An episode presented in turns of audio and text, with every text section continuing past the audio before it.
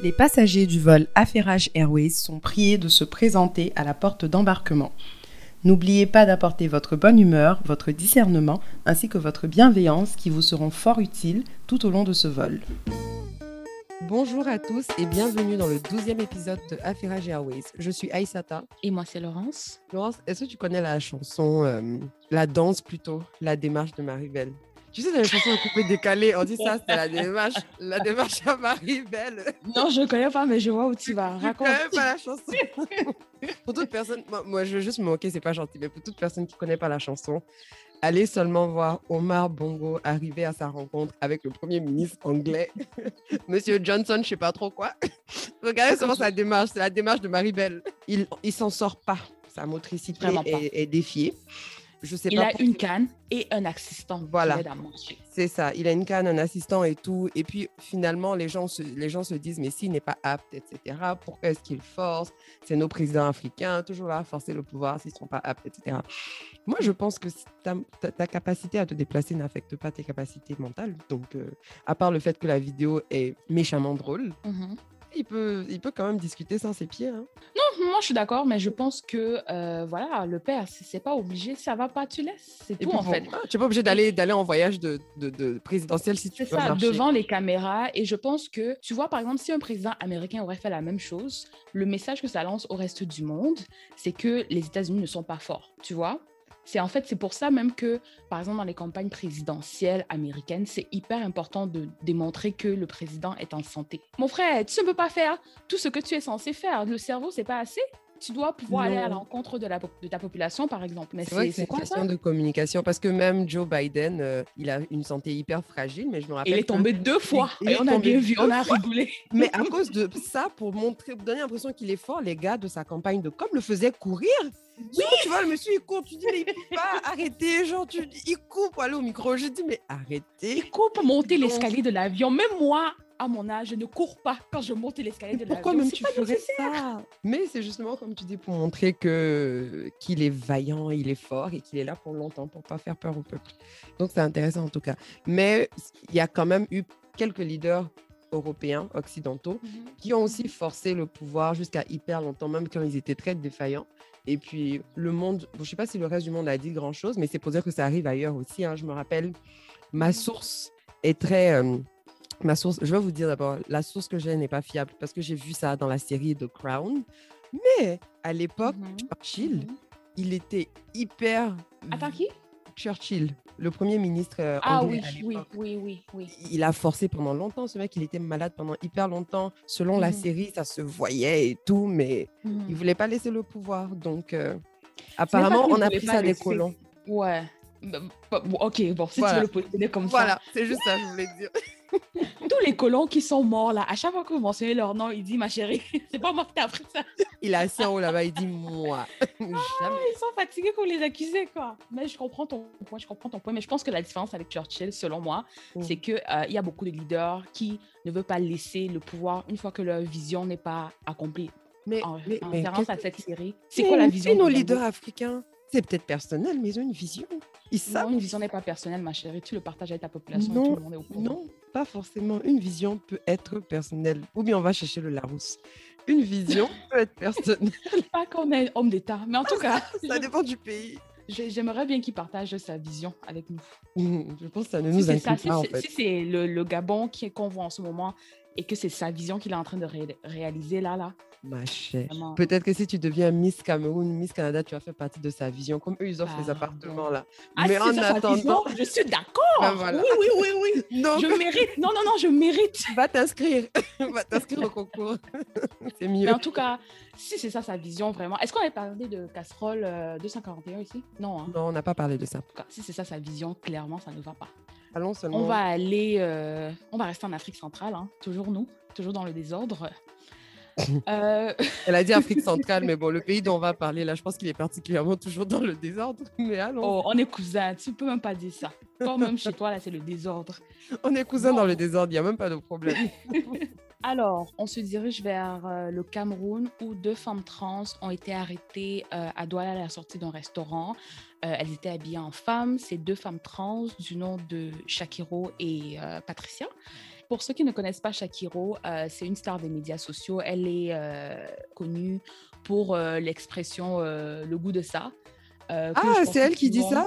Oui, c'est elle qui a créé le terme. Ah bon? Et ça a été repris dans ah, chansons. Euh, J'ai des doutes. Hein. Je pensais que euh. c'était la, le, la comédienne, comment elle s'appelle C'est qui a fait Bim. Et puis dans, après, Bim a dit le goût de ça. Et puis après, maintenant, il y a plusieurs chansons où ils sont comme. Et puis Bim, ça c'est le goût de ça. Et je pense que c'est la comédienne. Ça, c'est une reprise parce que le terme date d'au moins deux ans ou trois ans. Hein. Ah, ok. Donc c'est Shakiro. En tout cas, c'est un personnage très, très coloré et très, très connu euh, voilà, dans la jeunesse camerounaise, on va dire ça comme ça. Et le motif de leur arrestation était euh, pour tentative d'homosexualité et d'outrage euh, public aux mœurs. Je rappelle, ils n'étaient pas en plein acte, ils étaient seulement euh, à la sortie d'un restaurant habillés en femme. Donc, c'est pour ça qu'on les a arrêtés. Maintenant qu'on les a arrêtés, ça a créé un, tout un tollé euh, sur la toile. Chacun avait son opinion. Chacun était, se comportait comme un avocat du quartier. Voilà, chacun était, est devenu garant de, des traditions et tout et tout. Donc, il y a plusieurs perspectives qui ont été partagées. Je peux peut-être les illustrer, puis après, on peut débattre ou en parler. Oui, allons-y. La, perspective ou le point qui a quand même été quand même assez débattu, c'était sur le fait que la loi n'est pas claire sur euh, c'est quoi une tentative d'homosexualité. Bien évidemment, la loi est claire par rapport à ce que un acte homosexuel est. Par contre, encore une fois, l'accusation était sur, euh, sur le couvert d'une tentative d'homosexualité.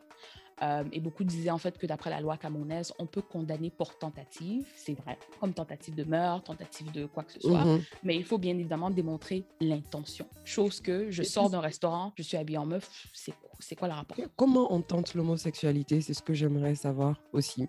Il peut, si vous voulez les condamner que vous voulez que ça ait du sens, condamnez-les juste pour homosexualité. Dans ce cas, plus que ça, c'est clair et net que c'est interdit. Pour moi, tentative, c'est qu'on prouve que vous, vous alliez être en rapport. Donc, c'était, c'est vraiment en plein air à la sortie d'un restaurant. Ça, et puis c'était deux, deux amis euh, qui n'ont rien fait à personne. Exact, exact, exact. Donc, ça, c'était le premier point qui a souvent été amené. C'était sur le fait que la loi n'est pas claire. Et d'autres personnes, justement, les garants de la tradition, c'est comme ça que je les appelle, ils disaient en fait que, que, que la loi soit claire ou pas, euh, les mœurs au Cameroun et les lois non écrites au Cameroun. Et ça, c'est vrai. Et ça, je pense que c'est aussi très commun dans plusieurs pays, euh, en Afrique centrale et en Afrique de l'Ouest. Mhm. C'est que l'homosexualité est tolérée tant et aussi longtemps que tu fermes ta bouche et qu'on et qu'on on, ne se doute pas, en fait, de ce que tu fais ou de ce que tu es ou de ce que tu... Que, tant que tu vis caché, quoi. D'accord. Beaucoup de gens disaient, en fait, que le fait qu'il se montre, que ce soit en ligne, que ce soit en s'habillant en femme, euh, ça justifierait son arrestation, peu importe ce que la loi dit.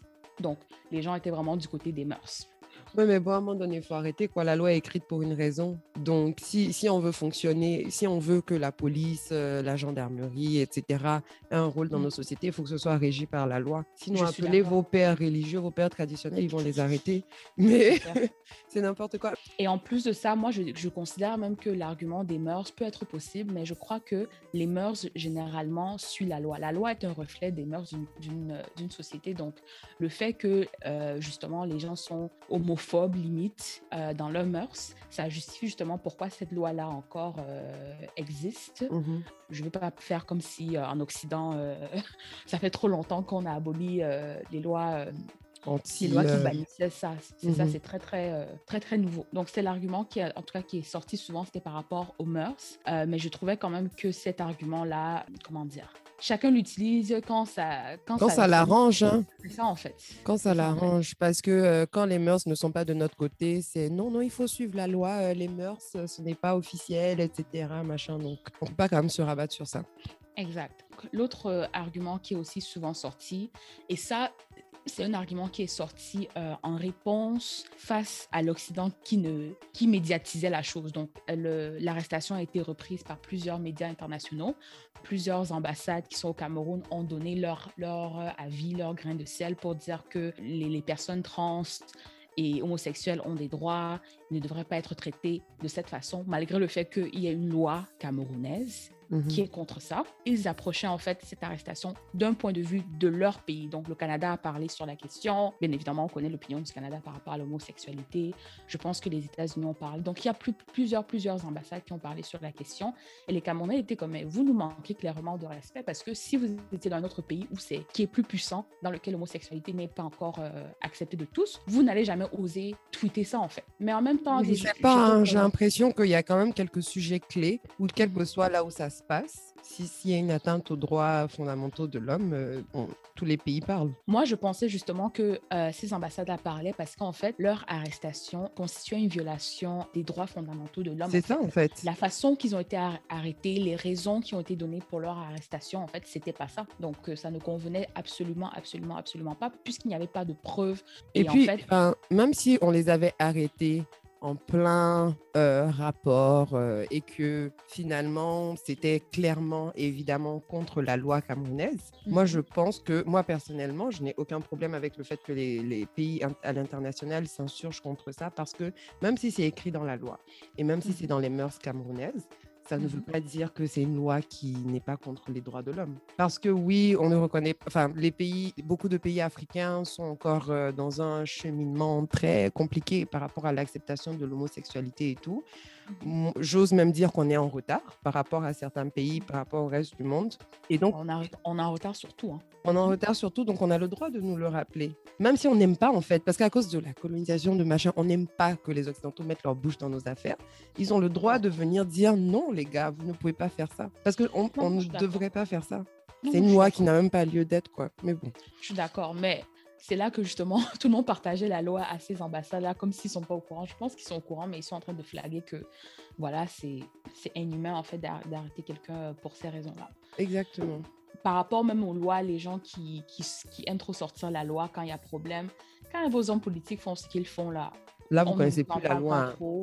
Quand même vous-même. Là, vous, êtes, vous, faites Charles sur nous ici. Voilà, vous avez des business informels qui ne payent pas de taxes, d'impôts hmm. au gouvernement. On ne vous entend pas parler. Hmm. Donc, euh, voilà. Et de toute façon, moi, je, je ne suis jamais fan d'utiliser la loi pour justifier euh, son point de vue ou sa moralité quand c'est des questions euh, qui tendent plus vers, vers les droits de, de base. Parce qu'il y a un mhm. moment les relations interraciales étaient par exemple illégales. Il y a un moment où on ne pouvait pas aller à l'école parce que ce n'était pas légal en tant que personne noire. Donc en fait, même en tant que femme, il y a eu beaucoup de choses qu'on ne pouvait pas faire qui étaient écrites dans la loi, mais ça, ne les validait pas pour autant.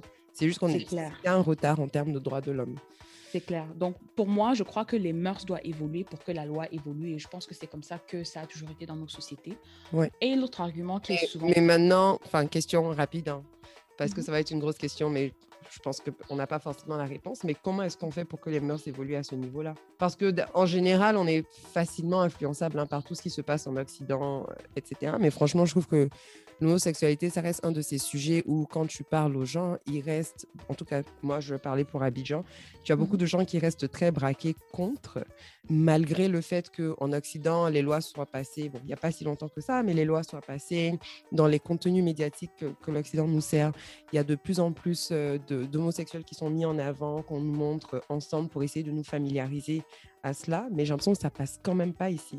Donc, qu'est-ce que ça prend pour changer Je pense que ça prend l'activisme parce que même aux États-Unis et aux États-Unis en tout cas, avant que la fameuse loi ne passe, il y avait déjà beaucoup beaucoup d'activisme. Je me souviens même quand j'étais euh, à la fin de mon secondaire, euh, je sais que American Apparel par exemple, c'était une compagnie qui était ouvertement euh, euh, oui oui mhm. qui justement dans leurs vêtements j'avais même le fameux euh, je me souviens plus c'était quoi le, la camisole mais mhm. c'était en gros voilà il faut légaliser en fait l'homosexualité moi je la portais partout où j'allais et tout donc je pense que c'était une question de c'est une question d'abord d'activisme et après c'est une question de prise de, de conscience de, de, la masse et la prise de conscience commence par humaniser les personnes homosexuelles parce que j'ai remarqué que dans le cas de Shakiro par exemple dans les commentaires je vois des trucs, cette créature, mais je suis comme, c'est pas un, être euh, surnaturel ou un extraterrestre.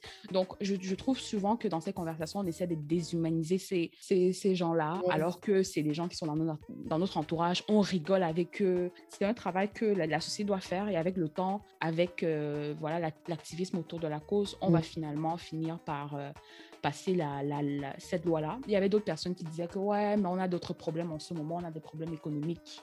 Euh, d'abord qu'on doit régler avant de se poser même sur la question de Shakiro. Je dis, mais...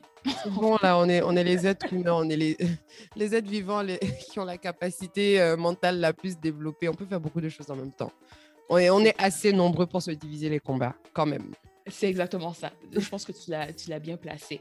Donc, le dernier argument dont je pense qu'on voulait discuter, toi et moi, c'était autour euh, de cet aspect de tolérance. Donc, il y avait beaucoup de personnes qui disaient non, moi, je ne suis pas homophobe, je, tolère, euh, je tolère l'homosexualité, mais je n'aimerais pas que mon fils soit gay.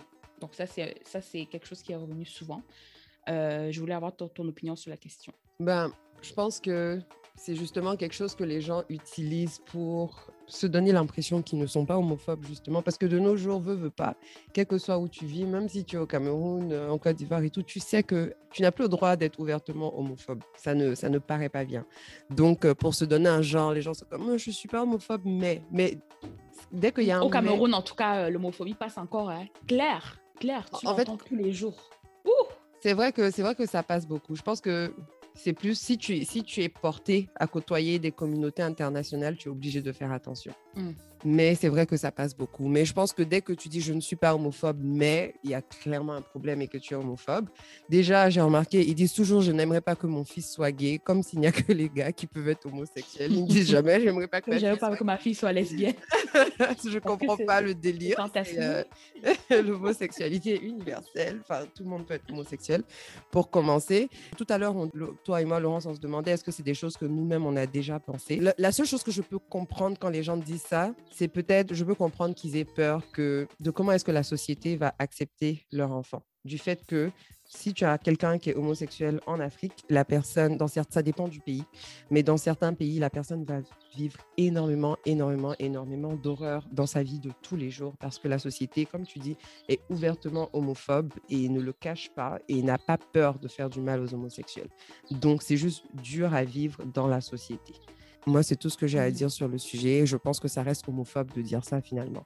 En fait, même par rapport à cette souffrance, euh, la maman de Shakiro, euh, je pense que en tant que euh, mère, c'est très pénible pour elle parce que Shakiro parlait aussi ouvertement de ce qu'il vit dans son quotidien.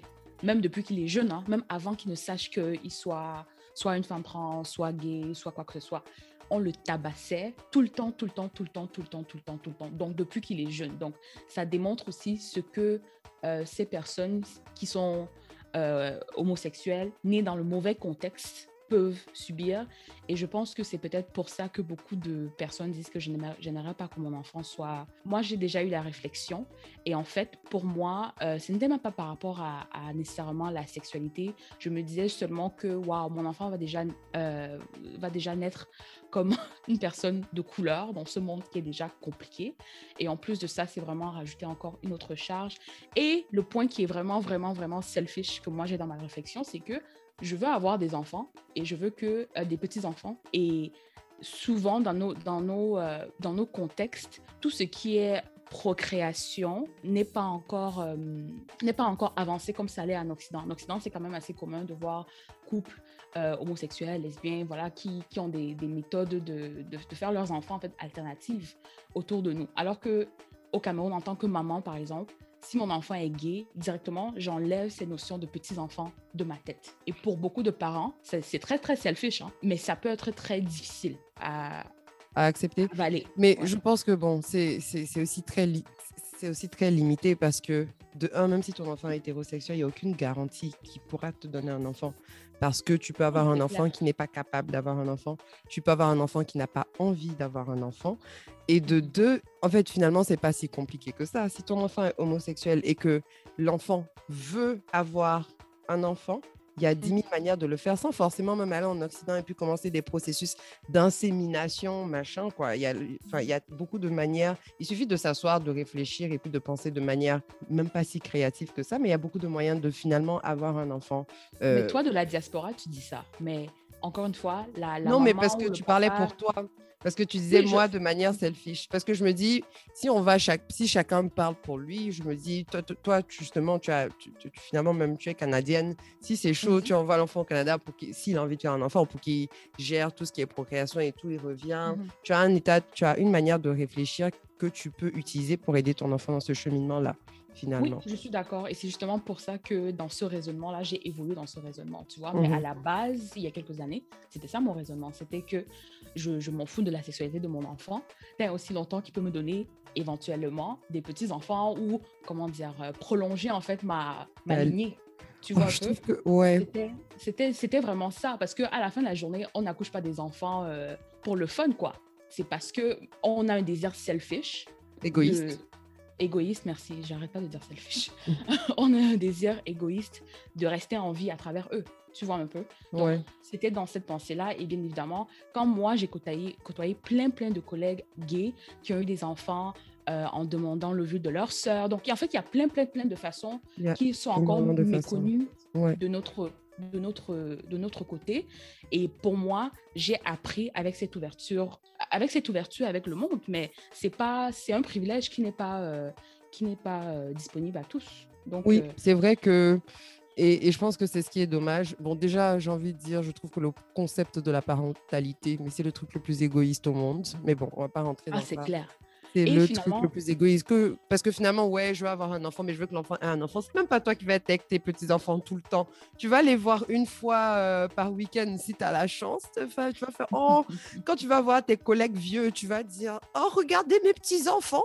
Mais finalement, c'est hyper égoïste. Mais bon. Par contre, je, je suis étonnée que tu t'es attardé à ce mot. Moi, je me suis tellement attardée au mot tolérance. Je sais pas pourquoi. Je trouve que la tolérance il y a une certaine condescendance qui est souvent attachée à ce terme. Parce que tu es qui pour permettre? C'est ça, en fait, qui me... En fait, qui te donne cette autorité-là de tolérer ou pas finalement? Parce que franchement, l'individu en soi n'est rien. C'est vraiment la société qui donne un poids à l'individu. Donc, pour moi, le mot tolérance, c'est comme si en fait tu te, tu te, donnais la permission ou la capacité de permettre quelque chose qui sort de l'ordinaire. Mais tu es qui pour permettre en fait? C'est comme si je, je permets tes lunettes à Isata. Euh, Merci je, bien. Je tes cheveux. Mais c'est, c'est, ça va dans les deux sens parce que en même temps, tu es qui pour permettre, mm -hmm. pour tolérer, qui te donne cette autorité-là, mais en même temps, tu as cette autorité-là dans le sens où c'est finalement les, les mœurs et, les opinions de toute la société qui vont guider les lois, qui vont guider l'évolution des lois. Donc, de manière individuelle, tu, n'as peut-être pas tant d'importance ou d'autorité, mais finalement, c'est l'accumulation des pensées individuelles qui font, euh, qui font les mœurs et qui font ce qui guide nos lois, quoi. Donc, oui, je suis d'accord que c'est ça l'effet final, mais je me dis juste qu'un individu lambda qui tolère tout un groupe de personnes en ayant un statut d'individu, pour moi, ça me dérange parce que quand on dit qu'on tolère l'homosexualité, c'est qu'on tolère tout un groupe de personnes. C'est ouais. pas tolérer euh, Shakiro, tu comprends? Oui, c'est vrai. C'est ça en fait qui me, qui me dérange. Mais bon, c'est vrai qu'on est tous humains, on est tous imparfaits. Euh, je veux dire, on a, voilà. on devrait je pas. Je sais que bon, l'UNESCO, euh, voilà, a, une autre définition de la tolérance, qui est vraiment le vivre ensemble, l'acceptation de la différence euh, et tout ça. Mais je sais pas, je trouve qu'il y a tellement de philosophie autour du mot de tolérance qui, euh, qui. Mais pour moi, encore une fois, ça a une sorte de condescendance. Euh, les gens ont le droit de faire et de penser ce qu'ils veulent, euh, tant et sous-entend que voilà, vos, droits et libertés n'empiètent pas sur, sur celles des autres. Ce qui me dérange, encore une fois, avec la tolérance, c'est la condescendance, mais c'est aussi le fait que ça implique que quand il y a tolérance, il n'y aura jamais acceptation. Je pense que l'Occident est déjà au niveau de l'acceptation, alors que dans nos pays, le standard en ce moment est plus soit l'homophobie, soit la tolérance. Mais il faudra éventuellement qu'on passe à ce stade euh, d'acceptation-là. Et tant et aussi longtemps qu'on tolère, qu'on est confortable dans la tolérance, voilà, ce sera très, très difficile d'accepter euh, éventuellement. Donc, c'était ce que je voulais dire par rapport à ça. Est-ce que tu voulais conclure? Oui, conclure rapidement, mais pour dire déjà, je pense que, bon, après, c'est quelque chose qui va par étapes. Hein. Je pense la tolérance au sens, euh, au sens UNESCO des choses, si on peut dire ça comme ça, c'est -hmm. une étape dans le processus vers l'acceptation, dans le changement des manières de penser, changement des lois, etc. Donc, à la limite, quelquefois, aussi mauvais que ce soit, ça me rassure quelquefois de voir des gens dire je tolère, mais parce que je dis, bon, au moins, on n'est pas dans le ah non, non, non, non, non, absolument pas. C'est déjà non, euh, une, étape. Une, une, étape vers euh, quelque chose de mieux. Et je voulais rebondir rapidement rapidement sur quelque chose que je pense qui est fondamental que tu as mentionné tout à l'heure. C'est le fait que euh, c'est le privilège, en fait, finalement, de pouvoir côtoyer certaines personnes qui nous permet d'évoluer dans nos manières de penser. Et c'est un privilège qu'effectivement beaucoup de gens n'ont pas. Parce que si tu n'as pas côtoyé quelqu'un qui vient d'un de, milieu que tu juges, tu ne sauras jamais comment cette personne se comporte dans la vie de tous les jours. Si ta seule connaissance de l'homosexualité, de, de l'identité de genre, etc., qui, qui sont des concepts très complexes et, je, je, veux dire, il n'y a, pas, a pas une manière de définir l'homosexualité. Tout le monde est différent dans la manière de vivre son homosexualité. Mais si la seule connaissance que tu as de ça, c'est Shakiro, tu ne peux pas mmh évoluer dans ton processus de tolérance pour aller vers l'acceptation, etc. Et j'ai mmh vu le pouvoir, en fait, que le, privilège de côtoyer certaines personnes peut avoir dans des membres même de ma famille qui, euh, avant, avaient des paroles mais hyper homophobes c'était le genre de discussion où on commence à parler et puis on se fâche tous dans la discussion parce qu'on sait qu'on ne va pas être d'accord. Je leur parle, ils vont dire que non, moi je suis resté trop longtemps en Occident chez les Blancs là-bas parce que je, je, je, je, suis en train de dire des choses qui sont, euh, qui sont même contre Dieu d'ailleurs. Et moi je me mmh fâche parce qu'ils sont foncièrement homophobes et puis c'est contre. Enfin, ça va pas. Mais c'est ça quand je parlais d'activisme tout à l'heure. Ce n'est pas mmh nécessairement de porter des t-shirts d'American Apparel, euh, mais c'est aussi d'être activiste dans sa famille ou dans son entourage. Oui, et ça commence les mœurs évoluent. Je sais que moi, dans ma famille aussi, jusqu'aujourd'hui, les gens sont homophobes et aiment beaucoup utiliser la religion comme référence. Mais en même temps, quand j'utilise l'élément fondamental de la religion euh, euh, chrétienne qui est d'aimer son prochain, peu importe. Là, les gens sont perdus, que non, c'est pas pareil, machin, machin. Donc, je pense que franchement, au niveau en tout cas de nos relations interpersonnelles, je crois que un, il faut éduquer les gens dans notre entourage. Et même pas éduquer. Je pas éduquer. Parce que qui sommes-nous encore pour éduquer les gens? Mais, mais il faut parler de son point, de sa perspective. Exactement. Exactement. Il faut aussi euh, rendre les gens confortables dans le questionnement parce que je pense que les raisons pour lesquelles les gens sont homophobes ou peut-être tolérants, c'est parce que ils ont des questions inconfortables, ils ont peur de demander. Moi, au début, c'était ça. Hein. Et à chaque fois que j'étais autour de, personnes de cette communauté, même si c'était bizarre de poser mes questions des fois et que je, me disais, ah, je peux pas demander ça à quelqu'un, je peux pas demander ça à quelqu'un, je le faisais et on m'expliquait. Et pour ce que je ne comprenais pas, j'allais chercher moi-même. Mais il faut en fait cette curiosité-là et il faut que les gens soient confortables dans le questionnement et dire, OK, je n'étais pas encore, mais je veux en apprendre plus ou je veux interagir avec quelqu'un qui va m'apprendre. Donc, et, il faut savoir poser, il faut savoir poser ces questions-là avec respect euh, parce que faut pas oublier aussi que euh, les personnes qui viennent des communautés euh, marginalisées, marginalisées n'ont pas toujours la force, l'énergie ou même le devoir d'éduquer les autres finalement. Clair, Donc il faut, il, faut, il faut vraiment venir dans une posture de je te pose la question avec le maximum de respect possible, mais tu n'es pas obligé de répondre. Et si tu ne réponds pas, c'est pas la fin du monde. Mais c'est vrai que si on ne pose pas certaines questions, on ne peut jamais savoir. On ne pourra que se baser sur nos hypothèses et tout ce qu'on assume. Et finalement, euh, si on se, on se garde et puis on se couvre, on veut pas. Il y a des gens qui ont des gens qui sont homosexuels dans leur entourage qui veulent pas traîner avec parce que non, c'est des homosexuels et tout. Mais, mais vous riez avec eux, vous buvez avec eux, vous vous enjaillez avec eux, vous dansez avec eux, vous êtes bien amis, mais quand c'est pour poser les vraies questions ou même pour parler des vraies choses, ah, là, on a peur quand je vois les gens évoluer, la dernière fois, je parlais à quelqu'un de ma famille qui finalement euh, connaît quelqu'un avec qui il a, été très proche, et puis finalement, cette personne, euh, je pense, a fait son coming out ou quoi, était homosexuelle, etc. Et ça a changé toute sa perspective parce qu'elle s'est dit, mais attends, si genre, cette personne-là que j'apprécie beaucoup, qui est, mmh enfin, qui, est normal, je, veux dire qui est normale, mais bien entendu que la personne est normale, tu vois, euh, est homosexuelle, c'est que, ah, finalement, peut-être que mon jugement a été erroné, laisse-moi revoir comment je réfléchis. Et mmh donc, être exposé et, et côtoyer, en fait, du monde différent peut nous aider à faire ça. Et puis, comme tu as dit, comme tout le monde n'a pas la chance de côtoyer du monde différent, l'activisme commence au sein de nos familles. Et, je suis fière. Moi, la dernière fois, j'ai changé l'opinion de quelqu'un. Je suis fière. Il y a une tante qui m'a dit, tu sais quoi? Elle m'a rappelé, hein, parce qu'on a eu mhm. toute une discussion. Et puis, même, j'étais fâchée. À la fin de la discussion, je dis, écoute, je suis fatiguée de cet appel, je m'en vais. Elle m'a appelé le lendemain, elle m'a dit, tu sais quoi? Mhm. Genre, finalement, notre discussion m'a fait voir les choses différemment. Mhm. Que elle-même, en fait, finalement, elle est partie même relire son Coran, relire certains passages et elle s'est rendue compte qu'il y a des choses même qui étaient interprétées de manière erronée. Parce que c'était quelqu'un qui avait une vision très religieuse des choses et tout. Et donc, c'est vraiment, euh, même si ça nous énerve et tout, si ce sont des choses qui nous tiennent à cœur, ça commence à la maison. Mhm. Je pense que notre rôle, pour ceux qui sont pros, c'est vraiment de, de lancer la semence voilà, tu lances la semence et la personne maintenant, c'est à elle de faire le, travail. Parce que ça peut être fatigant d'expliquer euh, aux gens tout le temps, tout le temps, tout le temps. Et moi, je dis toujours hein, que si j'étais, j'avais grandi au Cameroun, il y a des chances que je, je serais bah homophobe probablement. On est, tous le produit de nos environnements. C'est ça en fait. On est tous le produit de nos environnements. C'est juste que bon, maintenant, on a la chance qu'on vit dans un monde très mondialisé et très ouvert. Donc, on a les possibilités d'utiliser le reste du monde pour euh, un peu modeler la manière dont on pense, en prenant le bon et en laissant le mauvais. Tu me rappelles le dernier, dernier point que je voulais aborder parce que, bon, je vais aborder ça rapidement parce qu'on a passé beaucoup de temps sur la question, mais c'était par rapport à la mondialisation. C'est que j'ai l'impression que quand tu vis euh, en Afrique ou que tu fais partie d'une communauté, d'une communauté marginalisée dans un pays africain, parce qu'il y a la mondialisation, tu as la fausse impression que tu peux te permettre de te comporter d'une certaine façon. Mais il faut faire très, très attention à ça. Donc, c'est ça que je dis que pour, par exemple, quelqu'un euh, qui est homosexuel au Cameroun, oui, on veut te voir libéré, en tout cas de ma perspective, oui, je veux te voir libéré, mais en même temps, j'ai toujours peur pour ta sécurité parce que quand tu fais ce que les gens font au Canada ou aux États-Unis ou en France, il faut pas oublier ton contexte. C'est ça en fait qui, est très très dommage, même dans le cas de Shakiro, parce que Shakiro, ici, il serait épanoui, épanoui, il serait lui-même, il n'aurait pas de problème. Mais parce que avec cette mondialisation, il y a la fausse impression que c'est correct entre guillemets, de se montrer ainsi. Au final, ces personnes sont généralement très très mal rattrapées à cette réalité. Vraiment, je sais pas. Hein. Oui, tu as raison, parce que euh, nos réalités sont différentes et puis tu peux facilement mettre ta, vie en danger finalement en étant trop assumé, en étant trop libéré dans, certaines choses. C'est pas que l'homosexualité finalement. Il y a plein de choses quand même en, tant que femme, etc. Et moi, il y a des habits que je porte à Montréal, je ne porte pas ici, hein, qui est fou. Pardon.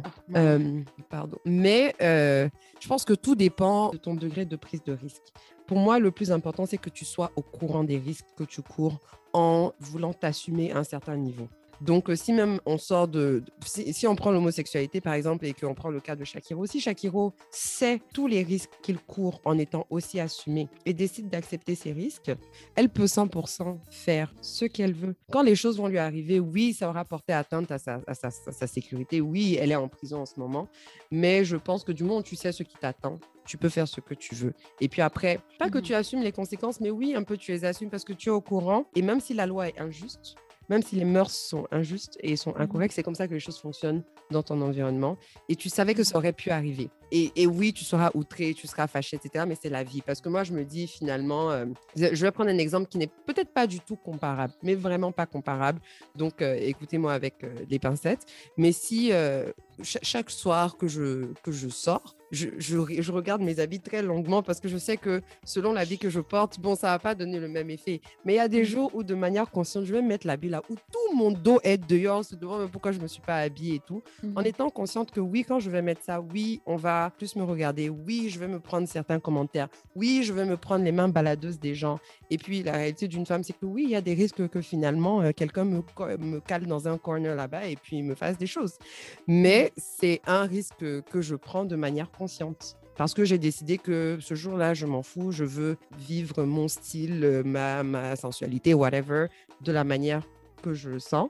Et puis, si quelque chose m'arrive, j'aurais mes yeux pour pleurer, mais je ne pourrais pas dire que je ne savais pas que ça aurait pu m'arriver. Mais ça, c'est parce que tu le prends d'un chapeau d'un activiste, que tu, tu, te, tu, te, donnes, tu te donnes un peu cette, euh, comment dire, ce courage de dire, OK, je vais me, je vais me comporter un peu comme un activiste. Je ne sais pas si c'est la même chose que décider de, de vivre sa vérité et de se faire pénaliser parce qu'on vit cette vérité. Enfin, moi, mon point de vue est que finalement, quand tu viens d'une communauté euh, marginalisée ou que tu as un mode de vie qui n'est pas accepté par euh, le reste du monde, chaque acte que tu commets, que tu, que tu le veuilles ou non, est activiste finalement. Mhm. et, la majorité en est, enfin, je pense qu'il y a quand même une bonne partie qui en est consciente parce que chaque choix que tu fais est un choix activiste. Si tu es transgenre, l'habit que tu décides de porter aujourd'hui, c'est un choix activiste.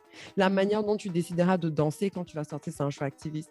Si tu décides de de faire du maquillage ou de mettre une perruque, tout est un choix activiste. Et tu le sais parce que toi-même, avant de faire chacun de ces choix, tu vas te dire, hmm, aujourd'hui, est-ce que j'assume de mettre la perruque ou pas? Hmm, Aujourd'hui, est-ce que j'assume de mettre les talons ou pas Donc, même si tu ne t'appelles pas activiste, au fond, c'est un acte activiste parce que chaque acte que tu fais défie la société et le monde vers lequel tu t'en vas. Donc, je comprends, ta, euh, ta, perspective. Il faut juste être au courant des risques. Et...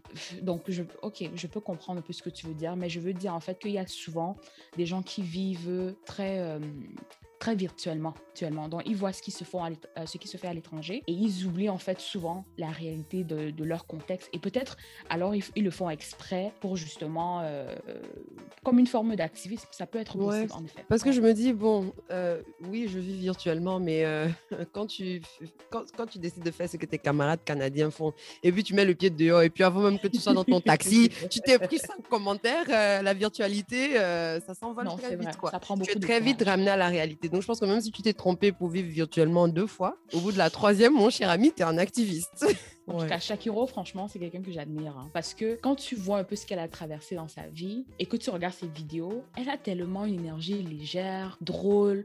Tu peux pas t'imaginer en fait ce qu'elle vit. C'est quand même incroyable. Donc, euh, elle, est, elle est vraiment courageuse. Vraiment, vraiment. Et puis après, bon, j'espère que c'est quelqu'un qui a, qui a, un système de support, euh, qui est, qui est bien, qui est fondé, qui est solide, parce que justement, ce genre de personnes qui sont souvent, qui vivent beaucoup de choses difficiles et qui montrent euh, une façade très joyeuse, très légère sur les réseaux sociaux, tu sais pas si elle pleure tous les soirs pour dormir, quoi, ou, ou si la personne a, des, a des sérieux problèmes euh, mentaux finalement ou émotionnels à gérer. Donc j'espère qu'elle a le support qu'il lui faut dans son entourage pour, euh, pour aller bien. Et j'espère aussi que du coup, le, la médiatisation internationale va aider dans, dans la résolution de son problème, parce que là, finalement, on en est où? Elle est toujours en prison? Oui, c'est ça. Donc, elle a écopé de 5 ans de prison, si je ne me trompe pas, et d'une amende de 200 000 francs. Donc, c'est vraiment ça qu'on a au dernier 200 000 francs. Pour nous, je sais, je sais. J'ai eu la. Vas-y, dis ce que tu vas dire. Peut-être on a eu la même réflexion. Mais ça, c'est l'argent pour payer un loco. Si tu. Non. Regarde, ton privilège parle. C'est exactement ça. C'est ce que je vais dire. Mon privilège parle. Fort, loud. Le 200 000. C'est 40 000. Hein. Donc, c'est beaucoup d'argent. Bon, oublie le SMIC. 200 000. Mhm. Attends, l'amende fonctionne comment? Si on trouve les 200 000, elle peut sortir de prison Non, non, non, non. C'est elle doit payer le, je pense. Eh, je ne suis pas avocat, donc je vais, peut-être dire n'importe quoi. Mais de, la façon que j'ai interprété, c'est 5 ans et à la sortie 200 000. Ah, ok, pardon. Ok. La raison pour laquelle j'étais outrée, je pensais que c'était comme la, la, caution ou quelque chose qui était 200 000 et non, que genre, pas la si tu payes 200 000, tu peux sortir. J'allais dire, mais avec ta mère, respectez-vous. En, train de faire les vidéos. Laurence, toi tu envoies les 200 000, on, le sort, on la sort. C'est pour ça, en fait, j'avais mal compris. Excusez-moi, excusez. Donc, on va passer au divers. Euh, ça a été une longue conversation. Mm-hmm. Premier divers, euh, je pense qu'Aïsata, tu commences, tu nous amènes où là? Dans quel pays? Les amis, je vous amène au Rwanda. Euh. Alors, moi, mes divers aujourd'hui, là, moi, j'ai deux divers seulement. Et à chaque fois, le thème mm-hmm. commun de mes divers, c'est sport et musique. J'ai ah, failli dire deux choses. De, le musique, c'est mon truc. Sport, moi, je fais seulement les squats ici. Hein. Les affaires où tu dois prendre un ballon, mettre dans un panier ou dans des trucs. Euh. c'est plus que moi, hein. donc vraiment, c'est toi qui dois avoir ce sujet. Et euh, donc le premier d'hiver, euh, c'est euh, ça vient de mon d'un des rappeurs que j'affectionne le plus dans le monde mondial, J Cole. En gros, c'était juste pour informer le monde au cas où le monde ne sait pas, ou au cas où tout le monde se pose des questions comme moi, parce que franchement, je voyais des trucs que je comprenais pas. Genre, J Cole vient de sortir son nouvel album qui s'appelle Off Season, qui est qui est, absolument à écouter. Mais en même temps, dans la promo de l'album, moi tous les jours je vais sur Instagram, je vois le gars il est en maillot de basket. J'ai dit c'est quelle promo ça? Je comprends pas la promo de son album. Mais en fait, j'avais juste rien compris parce qu'en fait, il se trouve que J. Cole, en ce moment, est au Rwanda dans l'équipe euh, de basket. Il a été sélectionné dans l'équipe de basket des euh, Patriotes du Rwanda dans la Ligue africaine de basket. Au début, je comprenais pas, je pensais que c'était une blague. Pas une blague. Je pensais que genre c'était l'égérie du truc parce que je savais pas qu'il joue au basket. J'ai fait quelques petites recherches et j'ai compris en fait que non, J. Cole, euh, c'est un très bon joueur de basket et euh, qui, a, qui a même dû à un moment donné faire un choix entre avoir une carrière professionnelle de basket et euh, sa carrière musicale. il a choisi sa carrière musicale, mais il a toujours été très bon au basket. Donc il n'a pas été sélectionné dans cette équipe-là juste parce que c'est un grand nom ou quelque chose, mais parce qu'il a, il a des capacités. De, jeux sportifs, etc., qui sont intéressantes. Et donc, en gros, la Ligue africaine de basket est nouvelle ça a été annoncé en 2019, ça aurait normalement dû commencer en 2020, mais avec le Covid, tout a été retardé. Et donc là, ça a commencé en 2021. Il y a 12 équipes nationales euh, qui incluent le Rwanda et d'autres pays dont je ne me rappelle pas, donc je ne les citerai pas.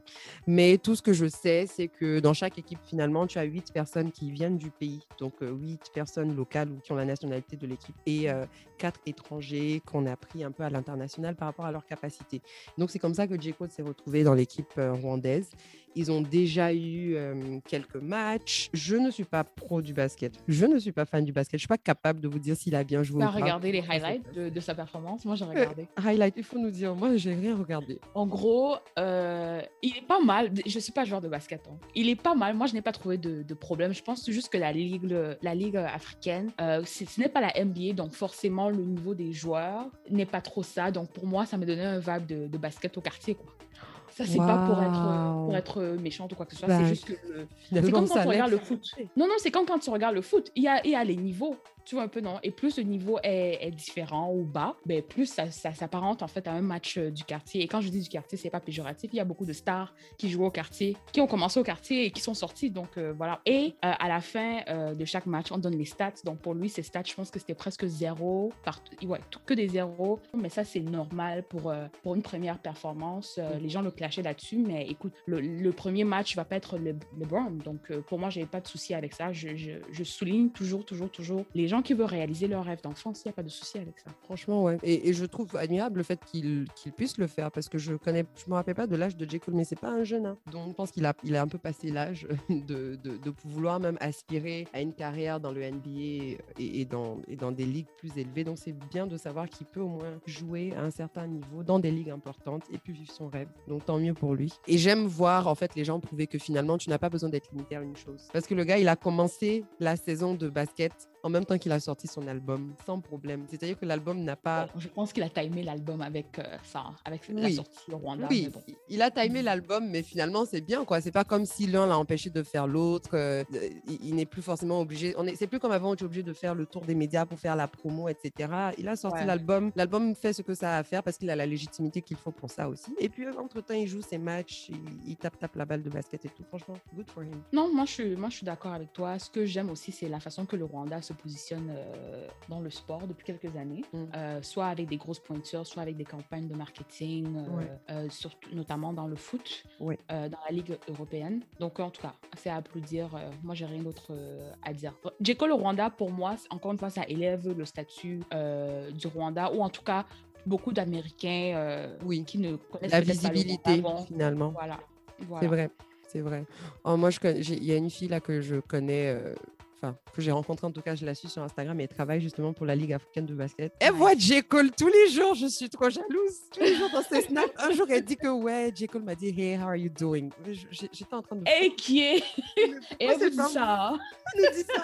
Ou la dernière fois, elle prend une photo de lui et tout. Tu sens que franchement, elle était pas loin parce que c'est pas un zoom qui a pris cette photo. Elle Ouais, était ouais, ouais, je vois le elle voit le gars tous les jours, quoi. En tout cas, bref, Non, elle a je qu'à profiter pour nous. Et euh, pour ne pas perdre trop de temps, mon deuxième d'hiver, et finalement, j'avais dit sport et musique, mais je pense que le thème, c'est plutôt basketball et musique, parce que le deuxième d'hiver, Mhm. vraiment là, j'ai parlé comme une go de la radio ou de la télé. Je trouve que mon compte faisait très Mais radio. on ne sait pas, on ne sait pas ce que le Seigneur te réserve dans le futur. Ah, faut pas te négliger. Qui sait Vous voyez, me- vous m'entendez là, je suis Oprah. Oprah Isata. Oprah Issa. Bref. Non, il y a Aïssata.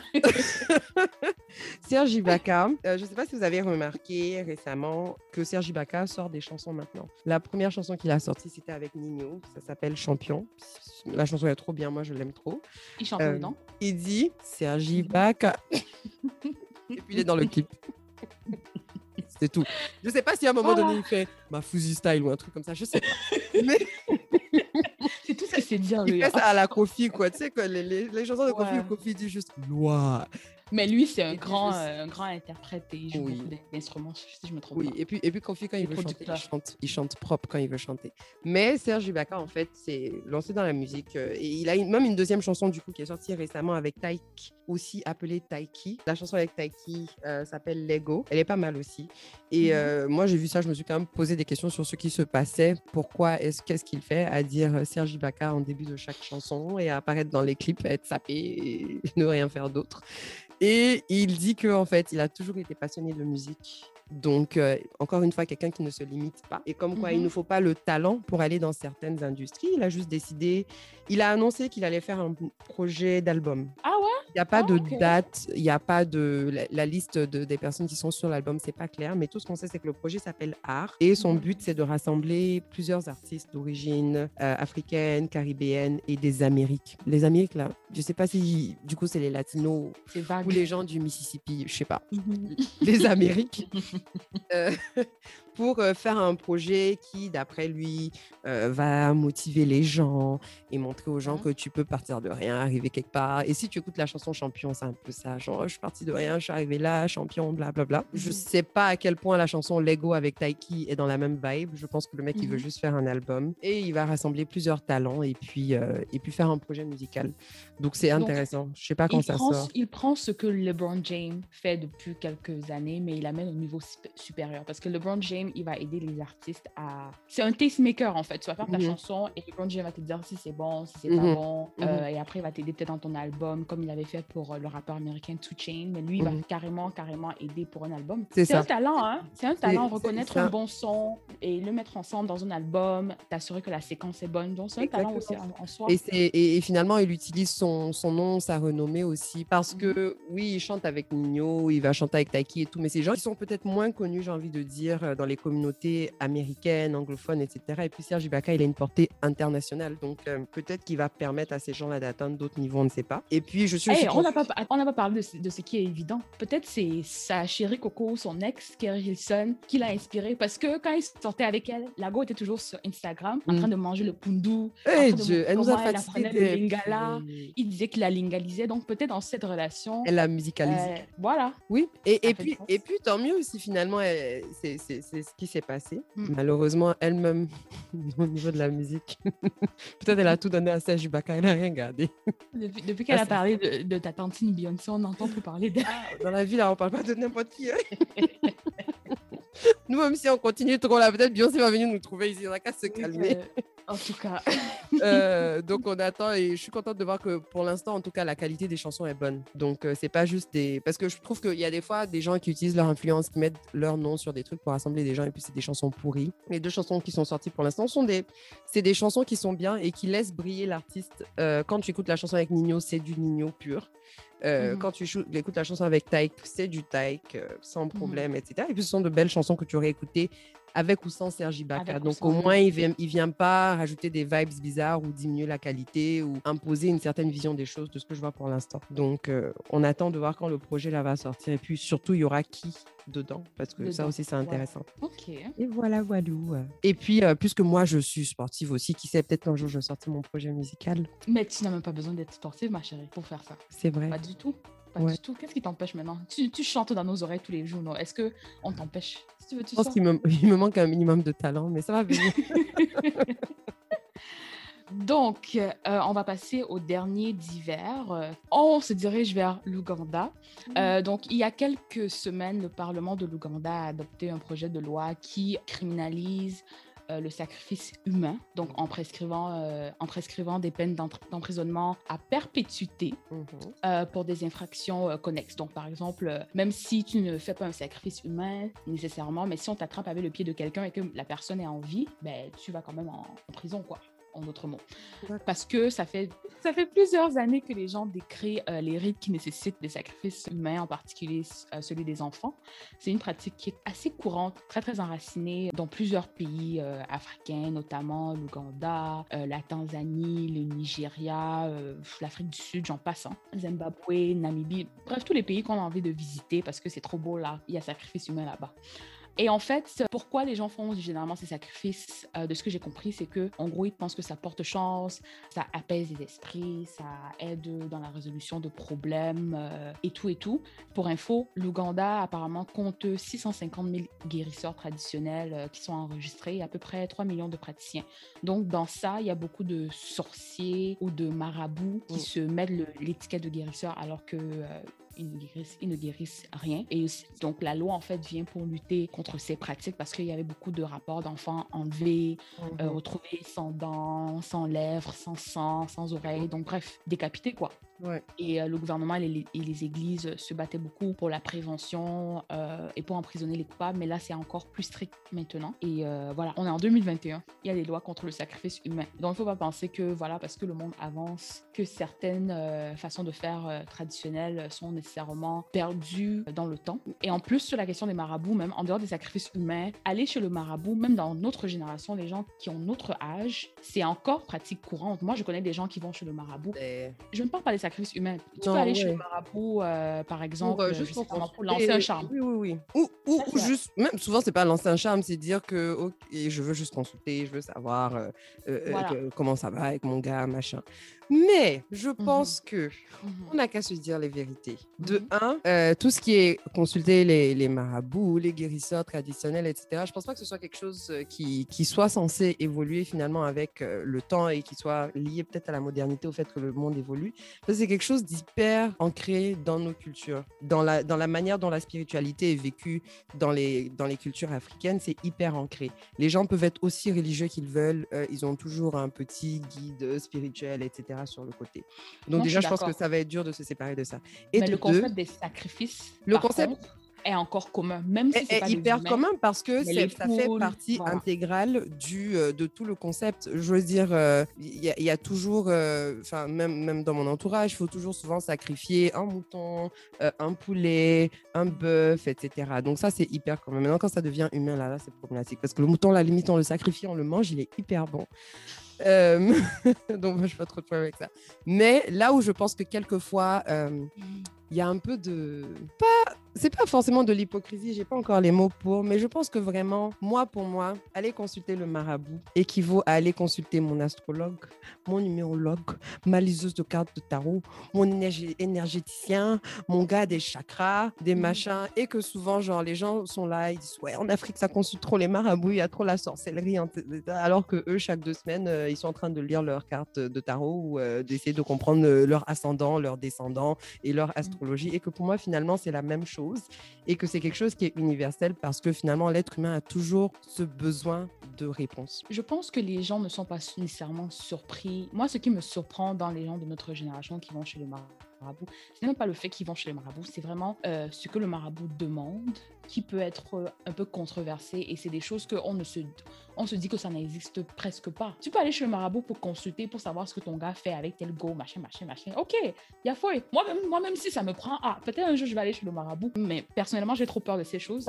Mais euh, tout ce qui est sacrifice, même de la poule et tout, parce que c'est un sacrifice que tu fais toi seul avec ton marabout. Pour moi, c'est une dimension que euh, je ne sais pas si les gens sont au courant que ça se fait toujours dans notre génération. On se dit que c'est les choses que nos mères, nos tatas vont faire. Mais non, il y a des gens de 25 ans qui vont chez le marabout pour faire des sacrifices euh, d'animaux. Et ça vient aussi du fait que, enfin, rarement la personne s'est levée seule pour partir. Hein. C'est parce que justement tes mères, tes tatas, tes tontons, machin le font. C'est la même manière on te transmet la religion, on te transmet tout ça. Parce que euh, je trouve que quand, quand, souvent quand on est peut-être à l'étranger, on est un peu euh, épargné de tout ça, mais il suffit d'être sur place pour que tes grands-parents t'appellent. On dit ah, il faut aller laver telle plante, il faut faire ci, il faut faire ça. Et puis on te donne pas le choix. Hein. Moi je veux pas, on ne te donne pas le choix. On mm. te dit il faut, voilà. Et puis je, finalement, je suppose que ça rentre dans les mœurs, ça rentre dans ta manière de voir les choses et dans, comment tu conçois les choses. Mais euh, c'est vrai qu'il y, a des portées très spirituelles et on ne se pose pas souvent assez de questions, de savoir pourquoi je fais réellement cela et puis qu'est-ce que ça va m'emmener. Mais euh, en tout cas, sacrifice humain, non. Big no. Non, non. Donc, on va passer au coup de cœur. Mm-hmm. Tu veux commencer? Je vais commencer je pense que depuis le début de la saison, j'ai beaucoup de mal avec les, coups de cœur et les crushs musicaux parce que je me rends compte que j'écoute pas beaucoup de nouvelles musiques. Euh, j'écoute beaucoup mhm. de mon ancienne musique. Et euh, ça fait que mon crush musical aujourd'hui, j'aimerais qu'il ne soit pas utilisé comme baromètre de mes goûts musicaux, de ma connaissance de la musique et tout, parce que la chanson, elle est basique, quoi. C'est pas une chanson ouf. C'est juste qu'il se trouve que, bon, je l'écoute souvent ces temps-ci, elle passe à la radio beaucoup, du coup, je l'ai enregistrée, et puis, enfin, voilà. Pourquoi tu, tu donnes une longue introduction comme ça? Parce que, en fait, je trouve que. Quand tu veux pas qu'on te juge, moi, non, parce que dans la, dans la saison précédente, mhm. genre, nos crushs musicaux, enfin, mes crushs musicaux, musicaux, les tiens aussi d'ailleurs, mhm. étaient toujours on point. Et j'ai l'impression que c'était genre de la, pas de la haute musique, mais c'était vraiment de la très bonne musique que, genre, même dans 10 ans, genre, il n'y a mhm. pas de problème, je peux me voir écouter ce genre de chansons. C'était pas juste le petit hit du moment, etc. C'était des trucs mhm. qui, étaient fondamentalement de la bonne musique. Et ça faisait que euh, j'osais dire qu'on était peut-être des, des, curatrices de musique, tu vois. Mais oui, parce qu'il faut se donner un genre. Là-bas? se donner un genre. Et là, ma chanson d'aujourd'hui, moi-même, regardé regarde la chanson, je suis comme waouh. La chanson s'appelle Jolie Madame de Joey Mhm. doit filer et puis une fille là qui s'appelle Ronicia. C'est du Joey doit filer, hein, donc c'est un peu de compas avec une voix féminine dedans. C'est juste que franchement, la chanson, est pas qu'elle est hyper monotone, mais c'est le genre de chanson hyper prévisible. Ça a pas été, je pense pas que ça a été hyper réfléchi non plus. C'est juste que Mhm. le rythme, je l'ai entendu dans la story de quelqu'un un jour, j'ai demandé le titre et puis ça m'a, ça, le, le rythme m'a juste envoûté dès le début. Mais je pense que je suis en train de me créer des mauvais souvenirs avec cette chanson parce que, petite anecdote, euh, en ce Mhm. moment, je, je conduis. Enfin. Ça, j'ai le permis depuis six ans, mais j'avais peur de la route et tout. Je n'osais pas conduire. Ça fait deux, trois semaines que je conduis à, à Abidjan. Donc, euh, props to me. Et la dernière fois, j'étais en train d'essayer de me garer. Je galère beaucoup avec le parking. Mhm. Et j'essayais de me garer dans un parking et tout. Et il fallait que je redresse la voiture. Elle n'était pas droite, blablabla. Et on essaie... j'étais tellement affairée avec mon marche arrière que j'ai gratté la voiture devant. Et là, je commence mais à freak out. Et la Mhm. chanson, il y a une partie dans la chanson où on dit Ouais, tu paniques, panique. Ouais, je panique, panique. Et pendant genre que je suis en mode mais qu'est-ce que je fais? Comment je sors de comme, là? ouais, je panique, panique. Ouais, tu paniques, panique. Ouais, je panique, panique. Et depuis, ça s'est passé il y a une semaine. Depuis une Mhm. semaine, j'ai du mal à écouter la chanson, mais avant ça, je l'ai écoutée en boucle, en boucle, en boucle. Moi, je comprends entièrement. J'ai eu mon permis il y a trois ans. J'ai conduit. J'ai eu un accident une fois. J'ai conduit un mois. J'ai Mhm. eu un accident une fois. J'ai réparé la voiture. Je l'ai vendue. Et depuis, je n'ai pas touché au volant. Et ça, c'est au Canada. hein. Donc, si je ne peux pas conduire au Canada, là, moi, conduire au Cameroun ou à Abidjan, mais oubliez. C'est euh, c'est la, la marmaille, comme j'aime bien dire. On marmaille tous sur la route ici. Du coup, même, je ne sais pas si je peux conduire au Canada parce que je pense que je vais commencer, ils vont dire, mais toi, tu as appris à conduire. je conduis comme un de taxi. Mais euh, c'est libérateur parce que c'était quelque chose que- qui me bloquait depuis longtemps. Je trouve que je dépensais trop d'argent dans les taxis et tout. Ouais, non, ça Donc coûte là, enfin, je prends des taxis que le soir finalement pour sortir parce que là, je veux pouvoir ne pas stresser et tout. Mais le fait de Mhm. faire toutes mes courses en journée, aller partout sans problème, ça, ça change. Sans problème. Je stresse, mais Ouais, non, je comprends ce que tu veux dire. vraiment. En tout cas, donc ça veut dire que quand, re- quand je retourne à Abidjan, là, tu peux m'amener Mais- à Bassam alors? Mais oui, On là, là, même, euh, si je dois conduire à Bassam pour la première fois. Je me suis Ah, ben dit, voilà. voilà, Bassam, mais- donc. euh, Moi, je trouve que le, le, le chemin pour aller à Bassam, pour moi, c'est celui que je serais le plus confortable à Oui, faire, parce que c'est du. comparativement à conduire en ville. Ouais. C'est vrai. Ouais. Alors, mon coup de cœur. Mhm. Mon coup de cœur sort de l'ordinaire. Euh, depuis quelques mois, j'écoute beaucoup de dance music. Euh, Je pensais que tu allais dire rock and roll. J'ai eu peur ici. non, j'écoute beaucoup de dance music. Donc, mon coup de cœur, euh, c'est Tondo de Disclosure en featuring avec euh, Echo Roosevelt. Euh, et c'est une chanson qui est sortie il y a un an. hein. C'est juste que bon, c'est moi qui l'ai découverte, comme d'habitude, euh, en retard. Et en fait, quand j'écoutais le son la première fois, la sonorité me semblait familière, comme si les ancêtres m'appelaient. Donc, je me suis dit, ah, je vais aller regarder qui est Echo Ro- Roosevelt. euh, Roosevelt. C'est un camère. Et, Oh, euh, wow. Hey, les gens de ce là Comme si les ancêtres m'appelaient. Pardon, finis vite ici.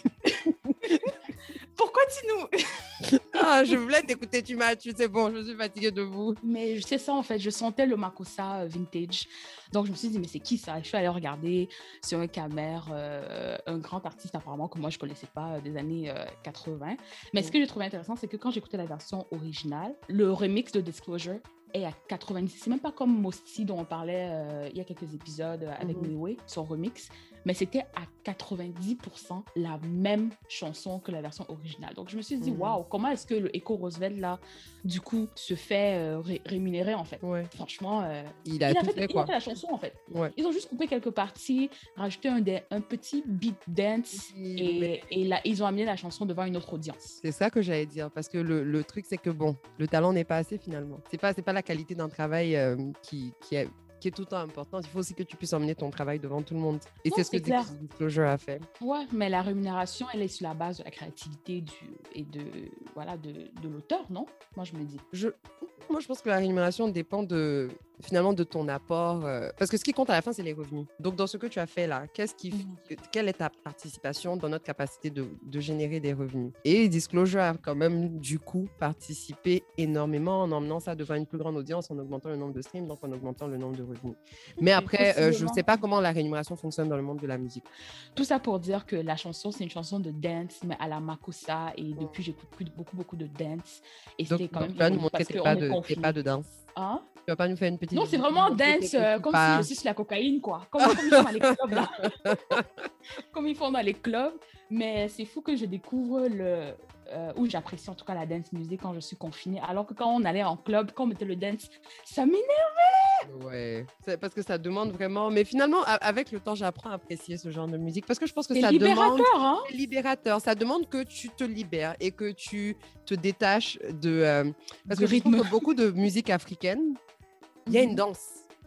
Beaucoup de Mhm. fois, il y a une danse. Donc, c'est- très euh, confortant de savoir qu'il y a une danse parce qu'il te suffit de l'apprendre un tout petit peu. Et puis, quand on la met, tu sais quoi faire. Mais là, Mais à notre âge, on n'a plus le temps te d'apprendre les danses. Non C'est ça en fait. Et c'est pour ça que j'apprécie le dance. Parce que Ah. quand on allait à la Sunday, nous, moi, je me souviens le jour d'avant, j'étais là en train d'apprendre les pas de certains. Vous auriez dû la voir. Hein. Euh, la fille, elle a mis YouTube, euh, tutoriel, et puis euh, Non, ça allait pas. Ça je me pas. moque parce que moi, j'étais assise parce que je n'osais pas. J'avais juste décidé que j'allais pas savoir faire les danses. Est-ce que c'est parce que tu n'osais pas ou parce que tu connaissais déjà les pas et que tu avais aussi appris par les mêmes vidéos que moi? Dis la vérité. Je vais te dire la vérité. Le shaku shaku, le guara, Mhm. le leg work, je les ai appris sur YouTube. Merci. À l'aube du concert de compris, Vous Burna avez compris, Boy, non à l'aube du concert de Mhm. Burna Boy à Montréal, moi et deux amis, on a regardé nos calendriers, on a choisi un soir, on s'est retrouvés chez moi. Mhm. On a mis YouTube, on a replay, replay, replay, replay les vidéos là. On s'est leg worké. Jusqu'à présent, aucune de nous ne le fait bien, je peux te le dire.